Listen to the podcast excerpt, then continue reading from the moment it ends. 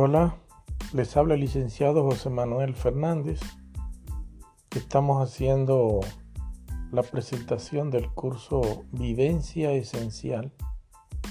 Este curso es transmitido por la institución que se llama Fundacer, Fundación para la Realización del Ser, que a la vez es parte de una confederación internacional compuesta por muchas asociaciones y fundaciones llamada FIADASEC, que a la vez es parte del sector ECOSOC de la ONU, la Organización de las Naciones Unidas. A lo largo del tiempo, FIADASEC ha promovido instituciones en diversos países. En la actualidad está presente en 17 países. En Argentina, FIADASEC ha promovido su presencia a través de asociaciones y de fundaciones, en este caso, por ahora, la Fundación para la Realización del Ser. El objetivo del curso de vivencia esencial está básicamente orientado a dos aspectos. El primero, que es la preparación de personas con capacidad de vivir valores humanos y enseñarlos. El segundo es promover socios de una calidad similar para la institución, en este caso la Fundación para la Realización del Ser valoramos que los integrantes de las instituciones estén orientados en una misma serie de valores humanos y en una perspectiva aproximada, similar en lo que es la visión sobre la práctica de los valores humanos.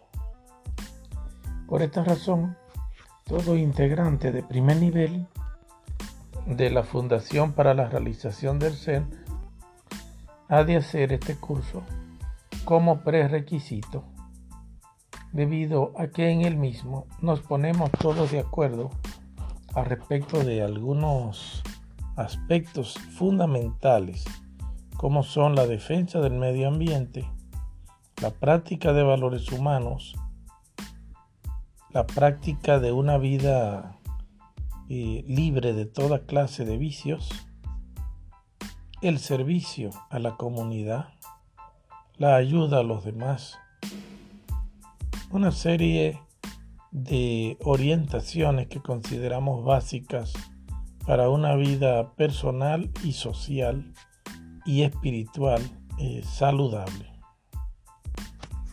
Si se puede, también es bueno contemplar que la realización del curso no solamente es bueno para el currículum, sino que también puede tener una salida laboral inmediata en cuanto a la formación en valores humanos, una actividad que cada vez es más importante y más necesaria en las comunidades.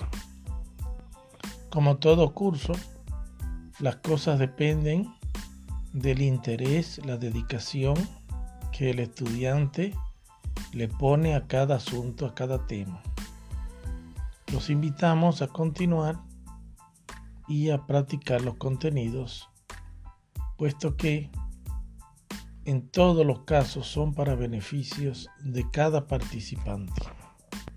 Aprovechamos para hacer algunas indicaciones de tipo administrativo, el acceso al conocimiento del curso es gratuito desde el punto de vista de que pues cualquiera puede escucharlo, es de dominio público, pero las eh, correcciones, las evaluaciones de los trabajos prácticos que lleva cada clase, pues tienen un costo que es el que se utiliza como base para hacer una acreditación del mismo.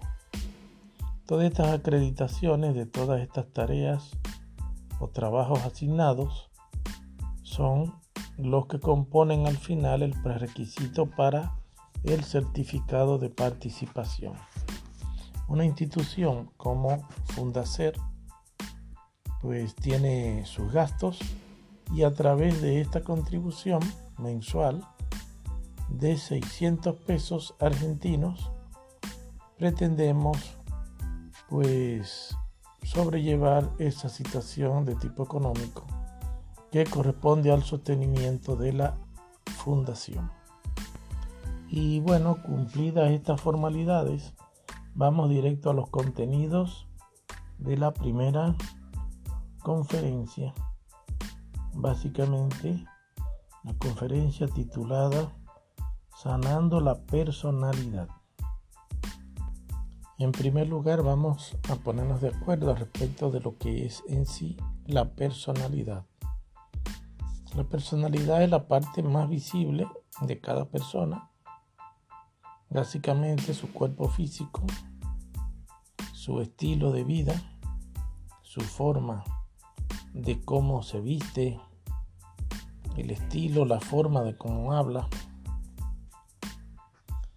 su estado dinámico de sus energías, si es una persona muy pasiva, muy tranquila, muy hiperactiva, si está sano, si está enfermo, todos esos son elementos de la personalidad.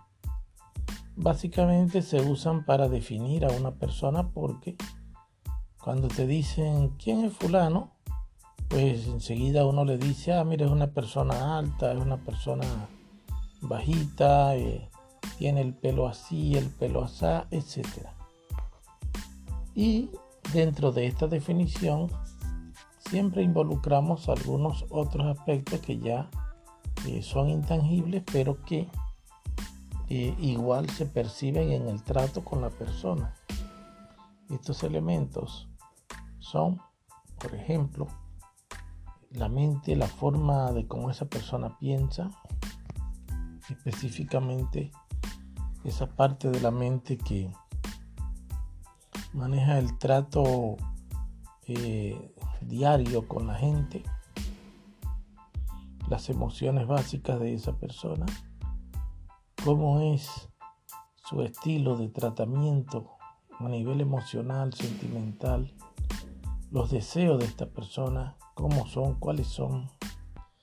Y así a grandes rasgos pudiéramos decir que hay cuatro elementos fundamentales que son eh, su mente particular, particular, sus sentimientos particulares, su estilo de dinámica energética, su cuerpo físico. La personalidad tiene un componente cultural muy fuerte.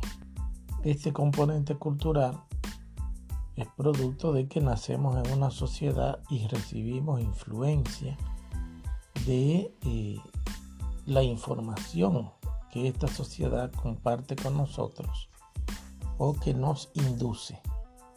Así como cuando nosotros entramos a una gran empresa, que hay lo que se llama un proceso de inducción, donde se te recibe, se te da una identificación para que se sepa el nombre que tú tienes y todo eso. Se te asigna una función, se te explica cómo funciona la empresa, qué es lo que pasa ahí, cómo se hacen las cosas, qué cosas se hacen, qué cosas no se hacen, qué está bien, qué está mal. Pues asimismo en la sociedad nosotros pasamos por un proceso de inducción cultural donde pues empezamos a recibir informaciones de lo que es correcto, lo que es incorrecto, cómo se hacen las cosas y empezamos a hacer las cosas como todo el mundo las hace.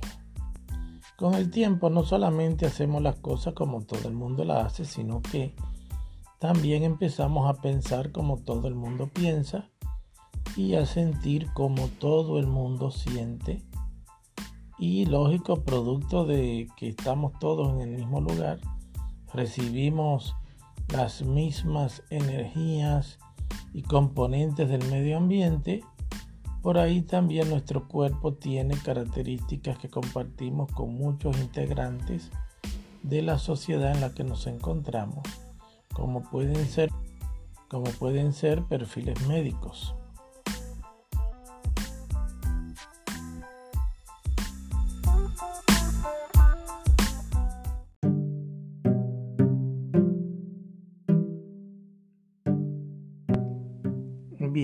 Entonces continuando con vivencia esencial, vamos a aclarar que a lo largo del curso estaremos compartiendo técnicas que específicamente están orientadas al tema de la primera conferencia y bueno, de cada conferencia en su tiempo. La primera conferencia se llama se titula Sanando la personalidad. Y esto implica pues un estado de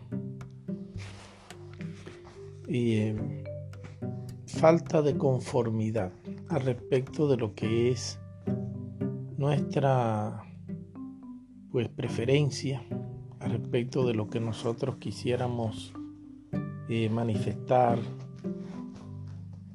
aparte también nuestros objetivos en la vida cómo influyen en esa personalidad. ¿Por qué decimos que una personalidad debe ser sanada? Bueno, hay una serie de pensamientos que en la medida que vamos haciendo un buen diagnóstico, vamos entendiendo que pues que no nos convienen, entendiendo que hay pensamientos que no trabajan a favor de nosotros, a pesar de que son pensamientos nuestros. Y también hay pensamientos que están ahí, ocultos. Puede que nos hagan bien, puede que nos hagan mal, en el sentido de lo que es, pues, lograr una vida plena, en el sentido de lo que es ser feliz. Eso es un trabajo que solamente puede ser realizado si nos conocemos a nosotros mismos. Ese conocimiento será facilitado a través de técnicas que vamos a compartir que permitirán que cada participante aumente el conocimiento que tiene sobre sí mismo no solamente en el mundo mental, sino también en la parte sentimental, que es aún todavía mucho más típicamente desorganizada. Es decir, sentimientos encontrados no solamente en base a la polaridad de una cosa opuesta a la otra, sino sentimientos que a veces son cinco, seis, siete, muchas opciones sobre una situación que eh, al estar dentro de nosotros eh, crean un ambiente de tensión interna que a veces no sale afuera porque estas son cosas intangibles, son cosas que y cuando ya se manifiestan es porque están en un estado de gravedad. Por ejemplo, nosotros podemos ver la cara de una persona que está enojada, pero no vemos todos los elementos que constituyen su enojo tenemos pues que preguntarle por qué estás enojado, qué te pasó, cómo fue, cuéntame todo. Pues así mismo pasa con esto, o sea, hay partes de nosotros que están regidas por lo que llamamos la conciencia inmediata, que tiene que ver más bien con las cosas que hacemos a diario. Para sostenernos, para mantenernos integrados a la sociedad, a los demás, etcétera, ir a trabajar, asearse, vestirse, acostarse, dormir. Hay una serie de informaciones que son de uso pues, cotidiano. Sin embargo, lo que se llama estar consciente de todos los sentimientos, que son miles, y son miles en serio, estamos hablando de miles, de verdad, miles de sentimientos, que se agolpan, se, se enfrentan unos con otros en nuestro mundo sentimental y generan emociones y deseos que también son miles, por tanto, y los pensamientos que también son miles de pensamientos, pero que de toda esta vida nosotros eh, no nos damos cuenta en lo consciente, producto de que si no, pues estaríamos a nivel psiquiátrico, estaríamos en un manicomio. Es una gran novedad, es una gran cosa esto de que exista esa parte oculta de nuestra mente, de nuestra conciencia, que le pudiéramos llamar el subconsciente o el inconsciente, donde ocurren una serie de eventos de manera automática y que nos permiten pues entonces seguir con nuestra vida. A nivel del subconsciente, digamos que pudiera ser una segunda capa, una capa intermedia. Y ocurren muchas cosas. Una de las primeras herramientas que vamos a compartir es exactamente la técnica de la respiración. Existen muchas técnicas para respirar y vamos a, a irla compartiendo, pero la primera que vamos a compartir es la técnica de la respiración circular. La respiración circular es una respiración donde no hay pausa, por eso circular, es decir, tomamos aire y de manera inmediata, sin haber un descanso, expulsamos el aire. Y de manera inmediata volvemos a tomar aire. Y esto se hace pues unas cuatro veces. La quinta vez tomamos aire, pero lo retenemos y después lo vamos expulsando con pausa, más tranquilamente. Y luego se repite todo. Esta respiración circular es muy importante para cargarnos de energía y centrarnos rápidamente en un objetivo. A continuación, cada uno debe detenerse un momento y hacer su primera práctica de respiración circular.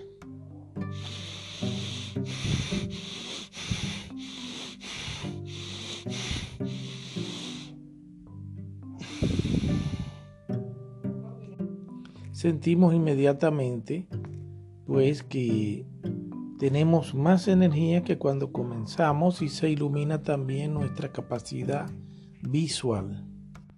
Nuestra vista se siente que está también positivamente cargada de una energía, esto es una cosa eh, objetiva, no estamos hablando de cosas que parecen ser o, o que hay gente que cree y otro que no, o sea, no tiene que ver con eso.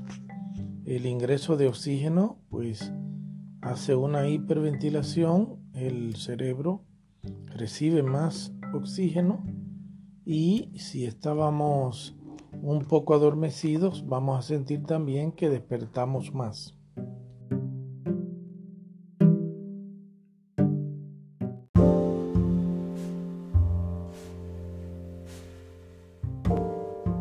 Entonces queda la tarea de hacer por lo menos cinco respiraciones circulares. Es decir, cuatro veces respira y expira inmediatamente. E inmediatamente respira, inmediatamente expira. Y en la quinta vez respira bien profundo todo lo que pueda. Retiene el aire y lo expulsa lentamente. La experiencia, lo que siente mientras hace la práctica y después de la práctica lo va a comentar en un correo que va a dirigir a mí. La dirección de correo electrónico es jmf7777 arroba gmail.com.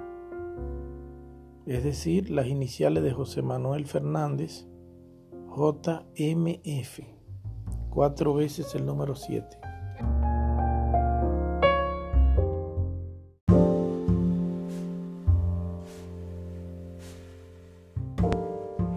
Muy bien, hasta el momento, entonces queda esta tarea y ya estaremos atentos a la retroalimentación de los resultados de la misma. La respiración circular nos permite reactivar nuestra energía, salir de un estado de depresión o mediana depresión, nos permite despertarnos si tenemos sueños y una repetición más o menos periódica de esta práctica puede aumentar el rendimiento intelectual o mantenernos despiertos en caso de que sea necesario por algún tipo de actividad que tenemos que hacer. No se puede hacer durante mucho tiempo porque sobre oxigena el cerebro y entonces eso necesita cierta pausa. Existe otro tipo de respiración que es la respiración triangular, que consiste en que usted toma aire hasta el máximo e inmediatamente lo expulsa y cuando ya no queda nada de aire trata de hacer una pausa y ahí es donde se hace la base del triángulo. Es algo así.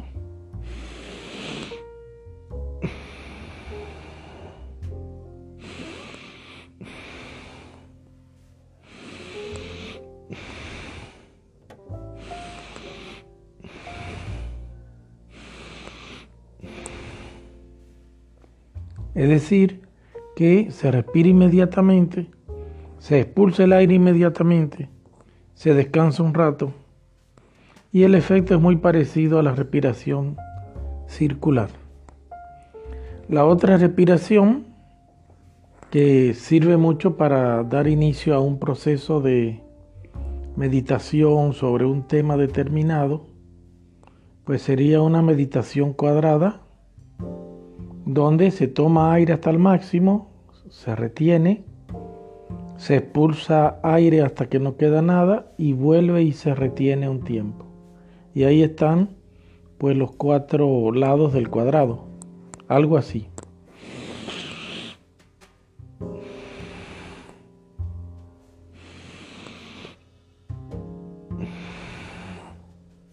Y ese estilo de respiración también sirve como fase previa a lo que es una meditación, o sea, un tiempo que nos vamos a dar para organizar los pensamientos, organizar un tema en particular. Existe otro tipo de respiración que sirve para limpiar el sistema respiratorio a cualquier nivel.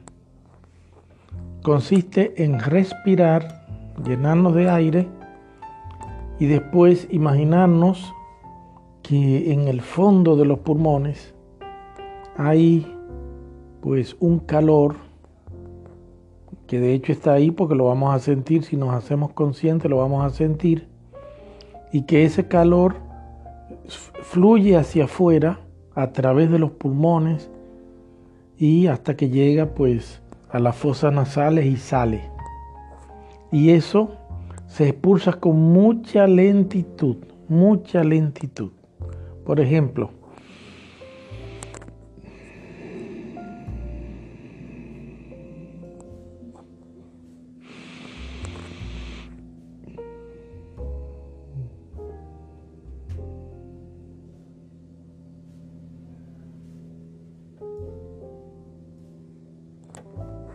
Muy bien. Como vieron, se respira como en un segundo, dos. Sin embargo, eh, se tarda incluso 5, 6, 7 segundos en sacar todo el aire con mucha lentitud tratando de sentir el calor del aire que va saliendo y cómo ese calor recorre los pulmones, recorre todo el sistema respiratorio, la garganta, todas partes hasta que sale afuera. Eso es muy bueno porque ayuda a movilizar cualquier eh, flema, cualquier, digamos, eh, situación, se remueve y entonces eso permite limpiar los pulmones, mejorar nuestra salud y luego también aumentar la capacidad de asimilación del aire. Estos elementos ayudan mucho porque tienden a organizar la mente.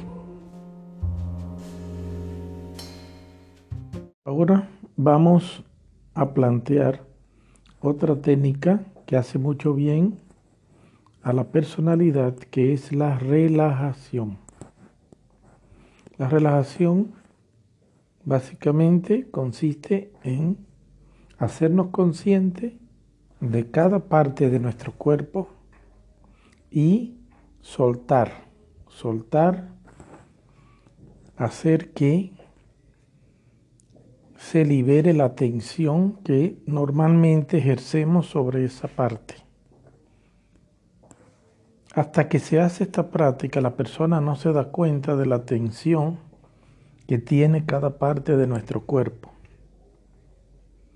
En la cultura de nuestra sociedad occidental típica, nos llenamos de mucha información, esencialmente matemática, física, química, noticias, situaciones de la vida de cada quien, pero no se nos enseña a respirar, a meditar, a relajarnos. Y existe una característica muy fuerte en esta sociedad que es el estrés. El estrés es justamente esa tensión que primeramente es mental, surge de que no nos podemos de acuerdo en alguna situación, los pensamientos se oponen unos a otros, al no haber una disciplina que los organice, eso genera un roce interno, igual que como pasa afuera cuando la gente no se pone de acuerdo, que nos peleamos, pues asimismo los pensamientos tienen esa particularidad de autodefenderse. Y la búsqueda de la razón, que es algo natural en la mente, genera entonces un estrés mental. El estrés mental depende mucho de la importancia del tema en cuestión. Y a veces son temas que ni siquiera nos damos cuenta de que la mente los está trabajando. A veces una persona está caminando por la calle o haciendo una labor en el trabajo. Y en su mente hay un ruido interno de una situación que lo tiene preocupado, un pago que tiene que hacer, algo que tiene que cobrar, algo que no ha hecho. Entonces todo eso genera un ruido que, producto de la automatización que tenemos en el subconsciente y en el inconsciente, pues no nos damos cuenta, pero está ahí. Está enfermando, está enfermando sobre todo al cuerpo. En algún lugar del cuerpo está viendo cosas que no empiezan a funcionar. O sea, empiezan a no funcionar bien y eso al final genera un problema. De hecho, prácticamente el 90% de las enfermedades, pudiéramos decir, para ser conservadores, porque realmente es mucho más, tiene origen en el estrés. Ese estrés desciende al mundo de los sentimientos porque también genera sentimientos encontrados con la persona que no te cumplió, con la persona que no hizo aquello. Casi siempre es con cosas que no resultan como queremos porque somos unos entes conquistadores y controladores al máximo. Todos tenemos algo que queremos controlar, que queremos saber cómo va a funcionar, que funcione exactamente como queremos. Y ese estrés sentimental se traduce al final en un desbalance corporal, por lo cual la relajación es un mecanismo súper importante para empezar a sanar la personalidad. Luego, ¿cómo sería la práctica de la relajación?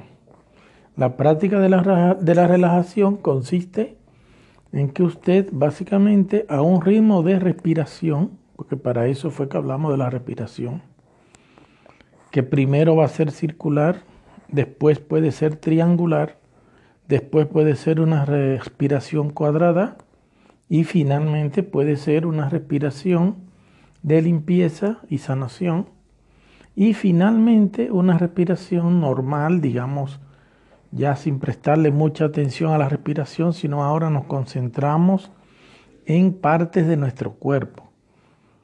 Podemos comenzar por los dedos de los pies, soltando los dedos, soltando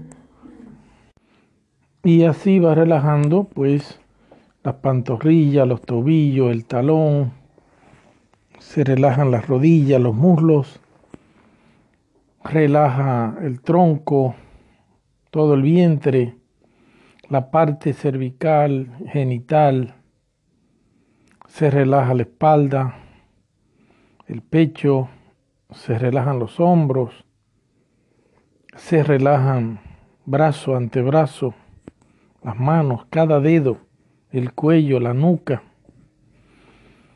Se relaja cada parte del cuerpo, se suelta la mandíbula, se acomoda la lengua, idealmente tocando el cielo de la boca, y se relaja la vista, se relajan los párpados, los ojos, los oídos, se relaja el cuero cabelludo, se relaja la cara. Mientras más partes usted pueda visualizar que se relajan, mucho mejor. Esta sola práctica y las prácticas de respiraciones, calculo que pudieran resolver una enorme parte de las enfermedades de la humanidad. Realmente es de gran utilidad hacernos dominantes de esta práctica, hacernos prácticos en esta eh, disciplina de lo que es la relajación y la respiración. Gran parte de la salud nuestra viene de ese estrés y se libera a través de la respiración y la relajación. Entonces pudiéramos hablar de una segunda tarea de esta conferencia que sería pues intentar practicar la relajación y enviar un correo electrónico hablando de su experiencia de relajamiento, cómo le fue, qué fue fácil, qué fue difícil, qué fue bueno. Es básicamente un control de que estamos avanzando no solamente en la teoría, sino también en la práctica. Entonces, a practicar. Bueno, y vamos entonces a continuar con otros aspectos que también enferman o disminuyen el rendimiento de la personalidad, que son principalmente creencias negativas, creencias que van en contra de nosotros mismos, como por ejemplo el creernos insuficientes. Eso puede generar un estado de timidez y además cerrarnos las puertas a oportunidades y en vez de tener una personalidad líder, tendríamos una personalidad que siempre está atento a lo que los demás hacen, piensan, dicen, deciden, etc. Y una personalidad saludable pues tiene un liderazgo sobre sí misma. Es decir, nosotros debemos tener un liderazgo sobre nosotros mismos, ser capaz de conducirnos y de tomar la mayor parte de decisiones posibles con independencia por nuestra propia voluntad y pensamiento y sentimiento. Y hay personas pues que están muy dependientes de otro por razones determinadas que entonces a través de la relajación y la respiración podemos sobrellevar mejor, pero también a través de lo que es la meditación. La meditación básicamente es un proceso donde nosotros evaluamos nuestro estilo de pensamiento y nuestro estilo de sentimiento, además de que tomamos un pensamiento determinado, un problema determinado, una situación, y la evaluamos, pensamos en ella, tratamos de descomponerla, tratamos de ver todos los aspectos de esa situación y tratamos de entenderla. Una vez que usted entiende una situación, está en una capacidad de poder tomar decisiones de mejoría.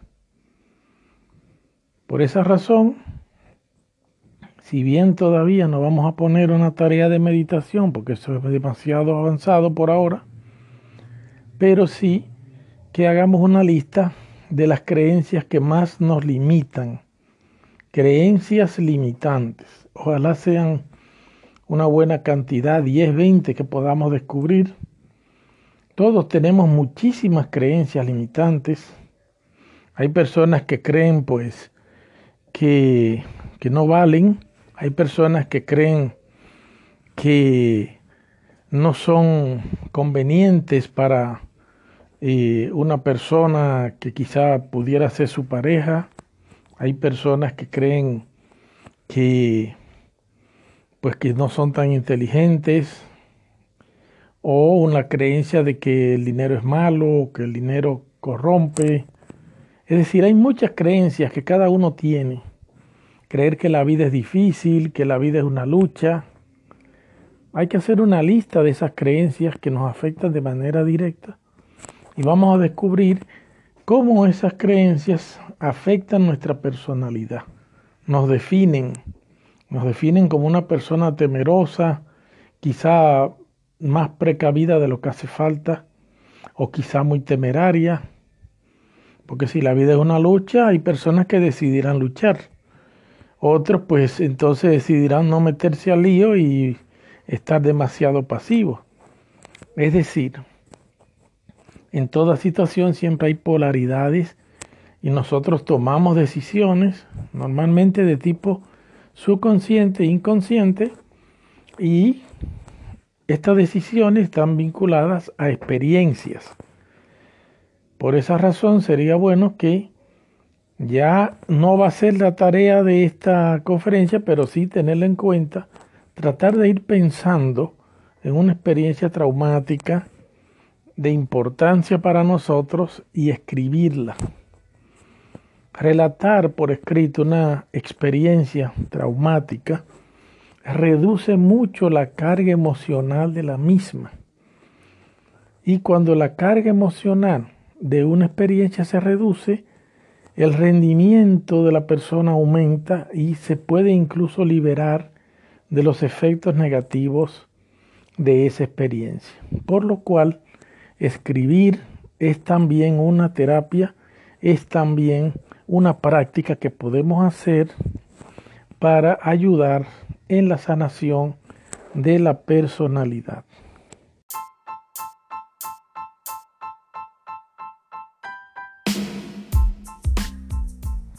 Otro elemento que merece una mención especial son eh, las culpas y resentimientos.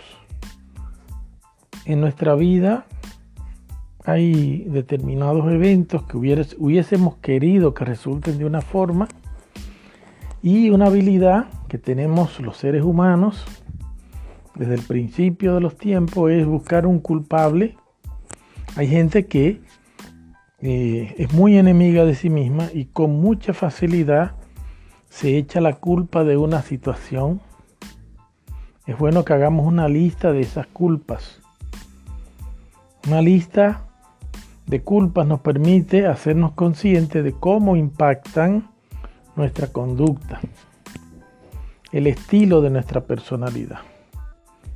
Otro efecto que generan las culpas es que reducen los merecimientos. Empezamos a considerarnos que no merecemos algo o determinadas cosas. Y eso crea lo que se llaman los sabotajes. Es decir, nos saboteamos. Eh, si hay que ir a un sitio a buscar un empleo, una culpa puede llevarnos a una situación de que eh, no lo merecemos y por dentro, pues eso hace que no vayamos. Y normalmente no nos vamos a dar cuenta de cómo fue que ocurrió esto. Sencillamente no llegamos a ir al sitio. O un negocio, perdemos negocios.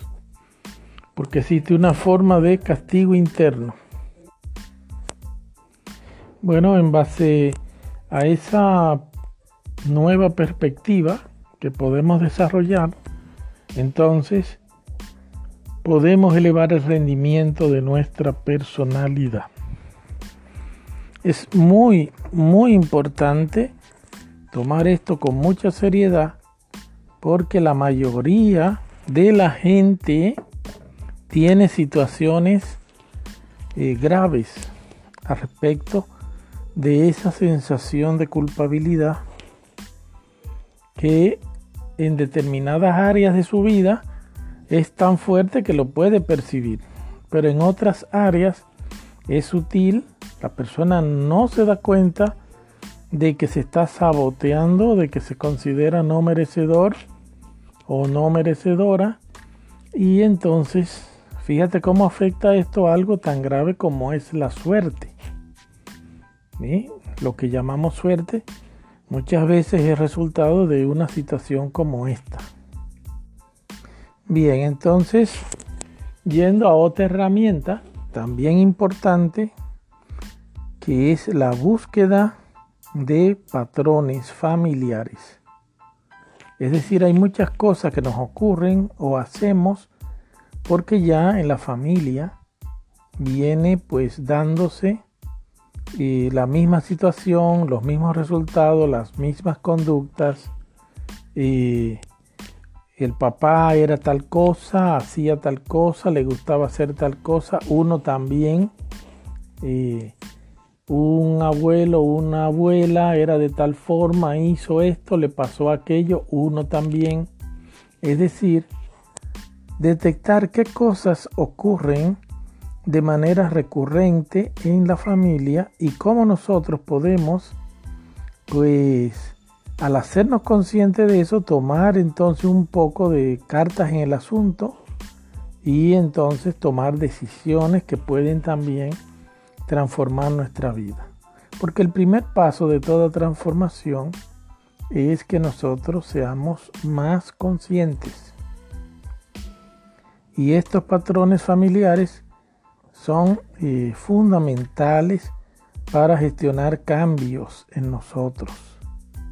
A veces, si analizamos nuestra vida, podemos detectar que es igual a la vida de nuestros padres o de algún tío es decir, vemos similitudes y vemos cómo nosotros de manera subconsciente estamos honrando, digamos, a estas memorias familiares, tratando de que se eternicen, persistan, o también hay situaciones de eh, solución, buscando una solución, de reparación, por ejemplo, una persona que era de una forma, usted resulta que la profesión que elige es la profesión que resuelve o cura esa situación.